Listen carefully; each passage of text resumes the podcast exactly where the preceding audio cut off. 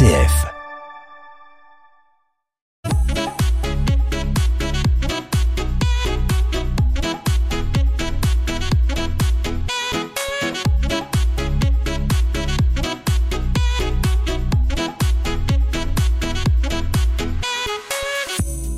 Sommaire de ce Culture Mag, des rencontres, des presque scoops et des invités en direct. Alors presque scoop, euh, car nous vous parlerons de la programmation du Festival d'Anjou.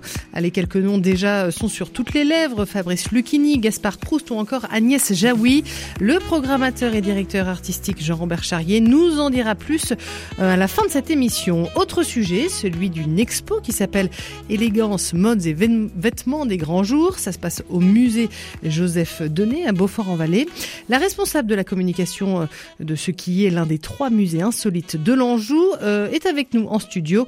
On l'entendra dans un instant. Et on commence avec vous, Cécile Adrien. Bonjour. Bonjour Marie. Chapitre 9, c'est le nom de l'exposition de l'artiste Kiang Ma euh, qui sera enfin ouverte au public à Central 7. Alors Central 7, c'est à Nioiseau, tout près de Segré, à partir du 22 mai. Et vous êtes allé le rencontrer. Et oui, et chapitre 9, c'est en référence au Petit Prince, le fameux texte de Saint-Exupéry qui a inspiré Kyongma pour ses créations pour Central 7.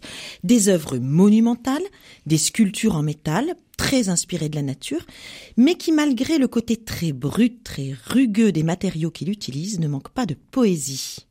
Un mot sur cet artiste, bon, on pense bien qu'il est chinois. Ouais, moi j'allais vous le dire, c'est un artiste chinois, enfin en tout cas d'origine chinoise. Il est né à Shaanxi en Chine. Il a commencé des études d'art dans son pays. Il était plutôt spécialisé dans la peinture à l'huile au départ. Et s'il est venu en France, c'est pour le Louvre et le musée d'Orsay pour étudier la peinture. Parce qu'on a fait beaucoup de musées en ligne, mais un véritable artiste vous dira que le contact avec l'œuvre eh ne peut pas être remplacé par Internet, ce n'est pas possible.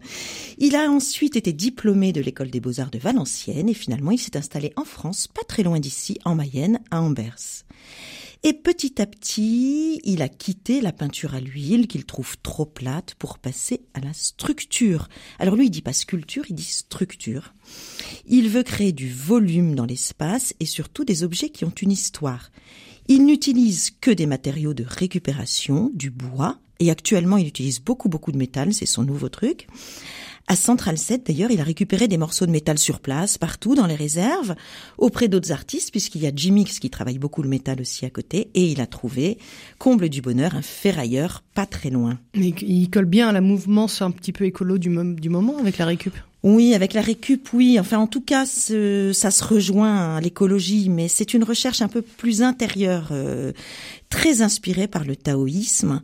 Il cherche à sortir du triangle euh, toujours travailler, acheter, jeter, travailler, mhm. acheter, jeter. Sur le toujours plus et toujours plus loin, ce qu'il cherche, c'est la simplicité, la découverte des choses très proches et du bonheur paisible. Mmh. Sa grande phrase, si on a perdu le sens du bonheur, le bonheur c'est juste un sourire. Et ce qu'il veut exprimer dans son travail, c'est ça. Ses œuvres ont quelque chose de léger, d'épuré et un constant rappel à la nature. Alors cet artiste chinois, euh, pourquoi il, travaille sur ce thème du Petit Prince? Oui, qui est un thème très français. Mais il habite en France maintenant. Non, en fait, c'est le lieu Central 7 qui lui a inspiré ah le thème du livre de Saint-Exupéry. Alors Central 7, il faut le décrire aux auditeurs. Oui, oui. C'est sur le carreau de Bois 2 à Nioiseau, à côté de Segré. Ce sont d'anciennes friches industrielles, des mines de fer de Segré, qui ont été petit à petit investies par des artistes. Il y a eu d'abord le peintre Florent Ensuite Jimix, qui fait beaucoup de têtes de mort, de choses comme ça.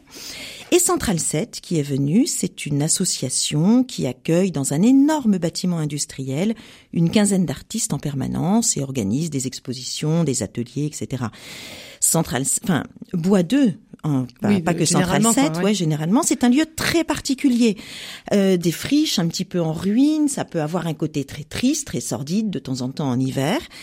Euh, ça peut être impressionnant pour certains, ça peut être fascinant et très beau pour d'autres. Mais en tout cas, c'est un endroit qui ne laisse absolument pas indifférent.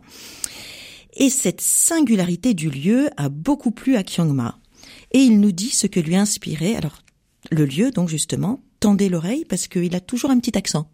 Parce que l'année dernière, je venais à 7, je sentais lieu, c'est comme une planète Voilà, une planète. Il a trouvé que c'était une planète à part et donc il nous emmène dans cette planète avec son exposition. Son idée, donc, c'est de traduire visuellement une histoire, une poésie. Vous verrez un champignon géant, un baobab, des papillons, un serpent, une montagne. C'est tout un petit parcours, un petit peu en immersion, une belle évasion en perspective. Est-ce qu'on ressent euh, malgré tout hein, euh, son identité euh, chinoise, cette influence de la culture chinoise de cet artiste Kyung Ma? Alors, ben, dans sa philosophie, quand il l'a exprimé, oui, comme je l'ai expliqué tout à l'heure, dans la réalisation de ses œuvres, Marie, ça m'a pas vraiment mhm. frappé. Enfin, franchement, on peut pas dire comme ça quand on voit. Euh. Non, non, peut-être juste ce goût pour des formes épurées qui nous vient quand même un peu d'Asie. Mais euh, on est dans une planète très mondialisée où tout s'uniformise. Et justement, je lui ai posé la question et voilà ce qu'il m'a répondu quand je lui ai demandé si le travail des artistes de la Chine contemporaine était différent de ceux d'Europe. Aujourd'hui, je trouve le, le monde c'est devenir petit, c'est presque pareil à cause de communiquer, à cause de, de numérique. Voilà, pour lui, en fait, l'art contemporain chinois est très similaire à l'art contemporain européen. Une planète qui devient petit, j'ai trouvé ça un peu dommage, cette uniformité, uniformité, Oh là là, j'y arriverai pas. Uniformatisation. On peut même pas dire que c'est bientôt le week-end en plus. Non. Alors pourquoi euh, Ma, euh, cet artiste chinois, ou plutôt comment il se retrouve à Central 7 euh, à côté de Segré? Alors, euh, il travaille en Mayenne, mais il a été accueilli et financé à Central 7 en résidence d'artiste depuis le 20 février, dans le cadre d'un dispositif du département qui s'appelle Prenez l'art et qui a pour mission de faire connaître l'art contemporain. Frédéric Dobigny, conseillère départementale chargée de la culture, nous l'explique.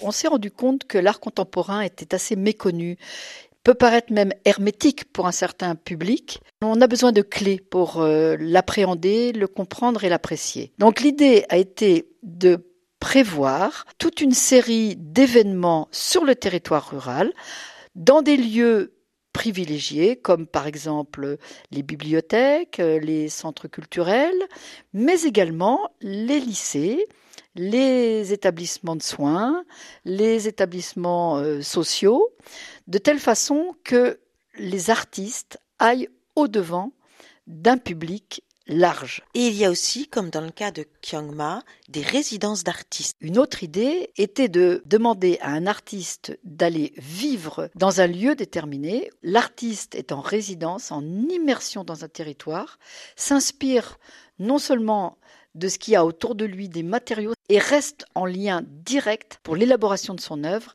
avec toute la population qui peut être en contact direct avec lui et de cette façon s'approprier et comprendre les clés de euh, l'œuvre qui va être présentée.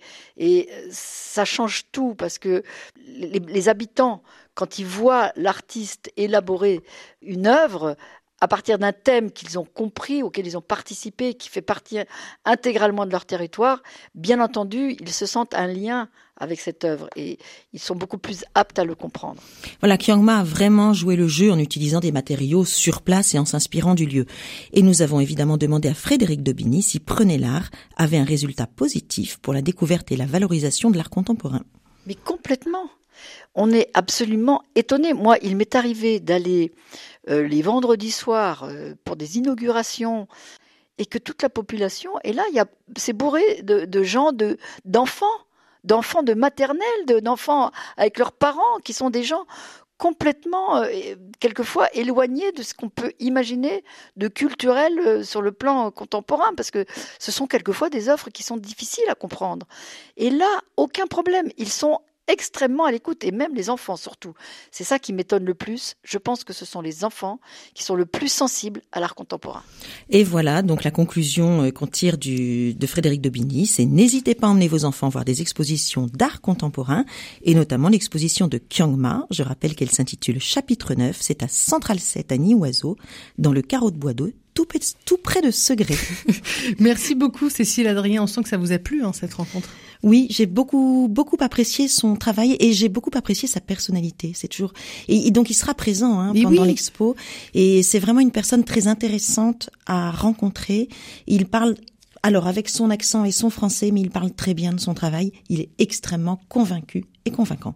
Et ben voilà, une bonne euh, idée de, de balade maintenant que qu'on sait que tout va rouvrir. Euh, on le rappelle, ça se passe euh, à Nioiseau, près de Segré, Central 7. Il y a une expo donc qui sera visible du 21 mai au 14 juillet. et puis beaucoup d'actions menées en lien avec cette exposition, notamment des ateliers de land art avec avec cet artiste. Toutes les infos, on le rappelle à nos auditeurs, sont à retrouver sur le site central7.net. Culture Magazine, Maria Goyer sur RCF Anjou.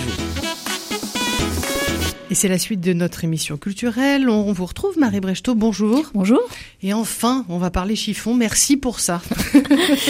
Le 19 mai arrive à grands pas et il est temps de préparer nos visites au musée. Aujourd'hui, direction Beaufort-en-Vallée, au musée Joseph Denet, pour l'exposition Élégance, mode et vêtements des grands jours. Je reçois Cécile Gouezé, qui est chargée de la communication des trois musées insolites en Anjou, dont fait partie le musée Joseph Denet. Cécile Gouezé, bonjour. Bonjour. Bon, alors ça reprend, ça réouvre, euh, ça va, vous êtes euh, prête? Ah, on est ravis. non, les visiteurs nous manquent, euh, les enfants nous manquent. On est très contents, après quelques mois de vie fantôme dans le musée, de retrouver tous nos visiteurs. Bon, bah, tant mieux. Un intitulé d'exposition qui commence par élégance, c'est ambitieux. Qu'est-ce qu'on va voir dans cette exposition? Alors l'exposition élégance, alors voilà trois ans qu'elle a, qu'elle a été mise en route. Il euh, faut savoir que euh, dans les musées, euh, dans beaucoup de musées, on a la partie qui se voit, la partie qui ne se voit pas, et la partie qui ne se voit pas, ce sont les réserves. Et dans les réserves, on a des petits trésors. Et élégance, c'est tout simplement que dans nos réserves du musée Joseph Denet, nous avons des trésors de textiles euh, qui sont là depuis de nombreuses années, euh, pour certains qui sont arrivés au début des années 2000 et qui n'ont jamais été montrés, tout simplement parce que le textile est un, une, une, collection très fragile qu'on ne peut pas montrer dans des collections permanentes. Et donc, bah, élégance, c'est tout simplement de pouvoir mettre à disposition à nos visiteurs ces textiles, de les montrer, de les valoriser. Et ça a été aussi l'occasion de faire une campagne de restauration pour pouvoir euh, les, les protéger. Donc l'idée, elle est venue comme ça, en fait, en, regardant vos réserves et en se disant, bah, ça, euh, on l'a pas encore exploité. Exactement. tout simplement ça. Exactement. Tous les deux ans, on a une exposition qui est consacrée en fait aux œuvres euh, qui sont cachées. Euh, donc il y a, on a une exposition sur des dessins de Jules Eugène Le Neveu, des, des, une exposition sur les tissus coptes. Euh, du musée Joseph Denet. Et voilà, et là, c'était autour euh, des textiles et euh, des vêtements 18e et 19e siècle. je le rappelle, le musée Joseph Denet, c'est un cabinet curiosité, en fait. Alors, Vous avez de tout. Exactement. C'est un musée qu'on peut appeler encyclopédique. Euh, L'idée, c'est que le créateur Joseph Denet, au, début du XXe siècle, a eu comme projet en fait d'ouvrir les habitants de Beaufort au monde. Et donc, comment? En collectionnant des objets de tous les domaines. Euh, histoire, euh, histoire naturelle, beaux-arts. Et l'idée, c'est de faire voyager les gens en rentrant dans le musée. Donc là, on est dans les vêtements, l'élégance. Euh, une partie de l'exposition est consacrée aux accessoires. Il y en avait donc aussi qui, en fait, ben, font rendent un vêtement élégant ou carrément font perdre l'élégance. Quels sont les accessoires que vous exposez? Alors effectivement, l'accessoire c'est vraiment le premier objet en fait qui va ressortir euh, de l'élégance. Tout simplement, c'est celui euh, que n'importe qui ou n'importe quelle classe sociale peut avoir euh, euh, à gardé à disposition mmh. ou euh, gardé dans la famille. Il faut savoir que ce sont des collections qui sont données, qui sont des, des, des dons qui sont souvent liés à des familles. Beaufortaises par exemple, et on a gardé le gant le gant de l'arrière-grand-mère, on a gardé le petit bijou, on a gardé les châles. Euh, beaucoup de coiffes, bien sûr, des chapeaux. Donc, euh, donc ça, c'est une grosse partie de notre collection. Donc ces accessoires qui rendent un vêtement élégant. Euh, l'exposition, c'est 18e, 20e. alors l'exposition, elle parle beaucoup des vêtements, de l'élégance des grands jours. Et les, voilà, les vêtements du dimanche, hein, que ça s'est un peu perdu, mais ça existe encore un peu. On s'habille en dimanche. Effectivement. Alors, c'est ce qui est, quoi l'élégance des grands jours Ce qui est intéressant, c'est qu'on peut vraiment faire un parallèle avec aujourd'hui est-ce qu'aujourd'hui on est encore dans l'élégance et dans, dans cette dans ces vêtements et dans ces codes? Parce que c'est vraiment un code, une codification. C'est-à-dire que euh, à l'époque, il y a l'élégance quotidienne, c'est le dimanche. Le dimanche, on sort ses habits du dimanche. Et l'élégance des grands jours, après, ça peut être lié aux grands jours qui sont liés à notre à notre vie, toutes les cérémonies qui étaient religieuses, exactement, qui étaient beaucoup plus présentes à cette époque-là avec euh, les communions pour les enfants, par exemple, le mariage, alors qui est encore présent aujourd'hui, mais qui était encore plus codifié. Avec un vêtement acheté pour l'occasion. Acheté pour l'occasion et pour, pour, que la personne euh, qui se marie soit valorisée. Et, euh, et donc c'était vraiment là où, on y mettait tout notre argent à l'époque. hein, C'était très très important. Et puis c'est aussi ce qui a été gardé comme vêtement. Quand vous disiez tout à l'heure que la collection s'est constituée. C'est tout les vêtements des grands jours, euh, c'est ce qui est resté. C'est tout à fait ça en fait. Dans les familles, c'est les choses qu'on se, se mm. transmet mm. exactement. Euh, l'accessoire ou le vêtement qui a marqué la famille, tout simplement. Donc c'est l'élégance des grands jours, c'est l'élégance des mm, des jours euh, spéciaux. Exactement. Cécile Gouezet, il est question de cette exposition. donc j'avais dit que c'était 18e, 20e, d'un moment de grand changement dans la mode. C'est le 19e. Le 19e avec la production textile industrielle, ça veut dire les tissus et ça veut dire aussi euh, la, fabrication euh, des vêtements. Ça a changé vraiment énormément de choses euh, dans l'élégance et dans dans le vêtement qu'on porte.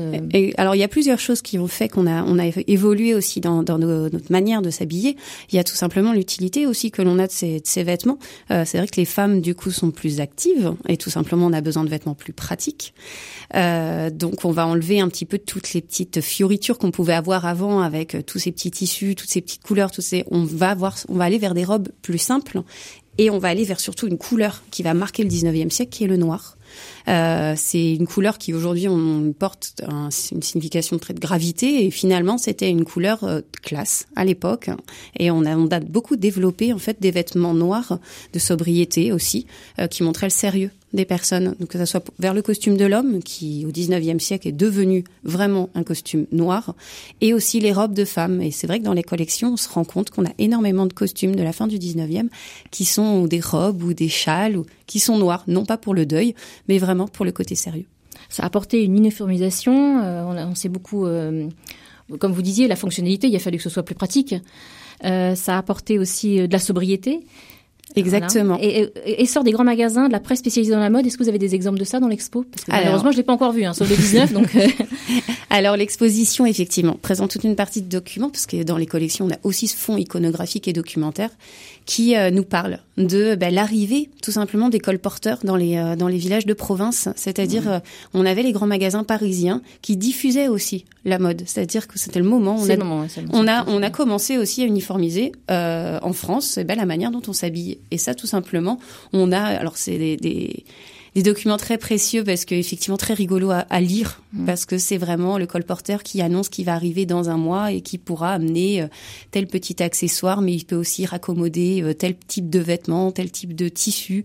Donc il y a un côté très vivant dans cette exposition parce que c'est des gens qui a derrière tout ça, il y a le vécu des habitants de Beaufort mais aussi euh, comment bah, les choses arrivaient sur notre territoire à cette époque. Comment la société a changé. Exactement. Donc vous le disiez tout à l'heure, la standardisation, ça a appauvri, euh, enfin ça a changé le vêtement, donc il y a moins de colifichets, et donc ça, j'ai découvert ça, ça appauvrit aussi tout le langage autour du vêtement. C'est-à-dire qu'il y a moins de, voilà, le vocabulaire. Euh, Exactement. Alors c'est lié, c'est lié aussi à la simplification aussi de certains vêtements. Donc forcément, on va, on va enlever du vocabulaire, mais aussi effectivement, on va être plus sobre et plus sobre aussi dans le langage. Et on s'est rendu compte que le langage euh, 18e, euh, début 19e, il y avait encore pas mal de petites choses, alors beaucoup d'inspiration étrangères en fait, euh, des pékins de soie. On parle de vraiment avec tout ce vocabulaire. Et puis plus le temps passe et plus on le perd. Et j'ai envie de vous dire aujourd'hui là vraiment l'a vraiment perdu le langage lié à la mode. Ou alors en tout cas c'est dans plutôt dans un milieu très fermé, c'est-à-dire le milieu de la haute couture. Euh, il y a, on, a, il y a aussi une partie sur les enfants. Est-ce qu'elle est euh, importante ou pas, les vêtements des enfants? Alors les, les, vêtements des pour les enfants, c'est important parce que finalement, euh, bah, c'était la manière dont on, on, affichait nos enfants entre guillemets par rapport à leur classe sociale.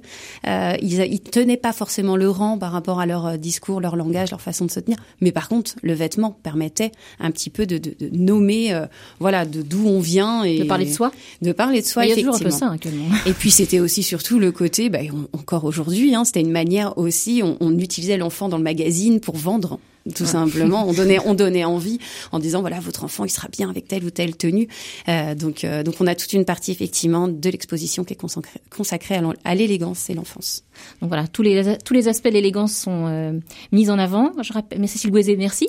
Merci à vous. Euh, on peut peut-être un petit mot. Il y a une exposition de photos aussi en parallèle de. Vous pouvez en parler un tout petit peu? Très rapidement. Donc, on a invité une, une photographe d'art contemporain qui s'appelle Hélène Benzakar et on lui a demandé d'accompagner cette exposition et le temps de restauration euh, des œuvres pour voir en fait ce qu'on appelle l'invisible derrière le costume, mmh. l'histoire, mais surtout aussi les petits détails, les euh, les petites doublures et choses comme ça. Elle nous a fait un super travail de photo. Oui. Cécile Gouezet, merci beaucoup. Je rappelle que l'exposition elle se déroule au musée Joseph Donné à Beaufort-en-Vallée à partir du 19 mai donc, jusqu'au 30 juin. Donc là, il va falloir euh, s'organiser. Jusqu'au 30 mai. 30, jusqu'au 30 mai. Euh, tout, ah oui, d'accord, c'est vraiment très court. Hein. J'avais noté 30 juin, donc 19 mai, 30 mai. Toutes les modalités pratiques sont sur le site 3 musées insolites enanjou.com. Merci Marie pour cette bonne idée sujet. Moi j'ai une mini question à notre invité. Euh, quel regard vous portez avec vous êtes une jeune femme euh, de 2021 euh, sur sur tout ce que nous on n'y est pas pour voir tous ces beaux vêtements des grands jours. Ça vous ça vous dit quoi? Alors ça nous dit qu'on on regarde pas assez les vêtements que l'on porte et, et surtout derrière il y a tellement de savoir-faire magnifique et que ce serait bien qu'on remette au goût du jour ces savoir-faire. Merci beaucoup. Affaire à suivre et surtout à aller voir au musée Joseph Denet, donc à Beaufort-en-Vallée, du 19 mai au 30 mai. Effectivement, ça va faire court. Mais euh, franchement, ça vaut le coup. Euh, c'est bientôt la fin de cette émission. On va parler du Festival d'Anjou dans un instant. Avant cela, quelques notes de Benabar et de son titre, oui. Et alors? Serons-nous un souvenir qui s'efface lointain si lointain qu'il n'inspire plus aucun chagrin? Les livres d'histoire passeront sous silence nos défaites, nos victoires, nos facultatives présences. La vie apprend surtout qu'il ne faut pas douter qu'on se passera de nous comme nous de nos aînés.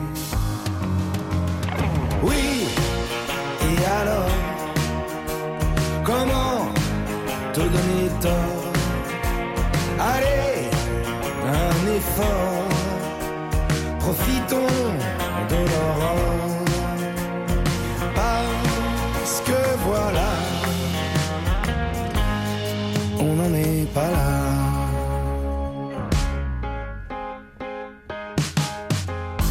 Même les plus anciens pourront témoigner que personne ne se souvient de nous avoir oublié l'arbre généalogique écorcera nos noms.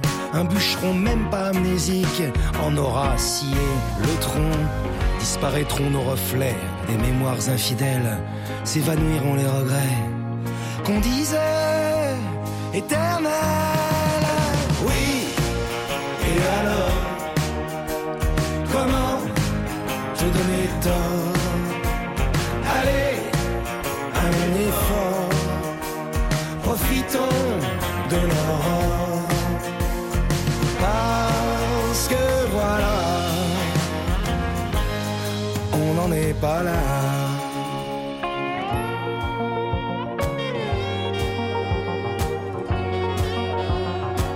Culture Magazine sur RCF Anjou. Dernier sujet de notre émission culturelle et pas des moindres, comme vous le savez, euh, dans bientôt un mois, le 9 juin précisément, débutera la 71e saison du Festival d'Anjou. Alors, euh, festival de théâtre bien connu des Angevins, deuxième plus grand festival de France après Avignon. Il avait été annulé l'an passé pour cause de crise sanitaire et cette nouvelle saison a été dévoilée vendredi dernier à Angers. Thomas Cochebray y était pour nous. Il a rencontré le nouveau directeur artistique Jean-Robert Charrier. Euh, pour lui, ce sera sa première saison et il nous explique comment le festival va être réadapté. Un véritable soulagement. Ah bah oui oui on dit on dit sacrément ouf euh, parce qu'il y a encore quelques jours on n'était absolument pas sûr qu'il ait lieu. Ça a été extrêmement difficile tout au long de l'année de maintenir euh, une programmation. Il y a huit jours on n'avait aucune idée des conditions sanitaires qu'on nous affecterait c'est presque miraculeux qu'on arrive à jouer devant des jauges euh, quasiment pleines et, euh, et, avec, euh, et avec autant de spectacles. Alors justement, en quoi il va être différent en termes de jauge, en termes de date, en termes d'organisation En quoi il sera différent des autres festivals d'Anjou? Ce qui diffère par rapport à ce qu'on avait prévu au départ, c'est que le, le festival va être 100% en extérieur pour permettre ce qu'on sait, une aération, pour faire en sorte qu'il n'y ait pas de, il y a vraiment pas la question sanitaire qui se pose au-delà de, des règles qui vont être observées, la distanciation, le, le, le lavage des mains, le masque, etc mais donc 100% en extérieur. Après, sur les spectacles en eux-mêmes, euh, on a tout fait pour que la programmation soit euh, toujours exigeante, mais euh, le plus la plus festive possible, parce que je pense qu'on a vraiment besoin de, de ça pour cette réouverture. Donc, on va avoir pas mal de soirées musicales et des spectacles tous vraiment accessibles et, et, et, grand public et, et néanmoins exigeants, bien sûr. Vous avez dû euh, annuler des spectacles que vous aviez prévus? On a annulé les spectacles qui étaient euh, normalement programmés en intérieur, euh, notamment au quai. On avait trois spectacles de Joël Pomera qui, fort heureusement, vont être reportés, et on le sait déjà, à l'édition 2022 et qui seront les spectacles emblématiques de l'année prochaine. Dans cette programmation, on va évoquer quelques-uns de vos coups de cœur, mais on peut dire qu'il y a aussi trois personnalités assez connues des Français qui viennent faire leur leur seul en scène Alors oui, effectivement trois seuls en scène, ceux de Gaspard Proust, de Fabrice Lucchini et de Edouard Baird.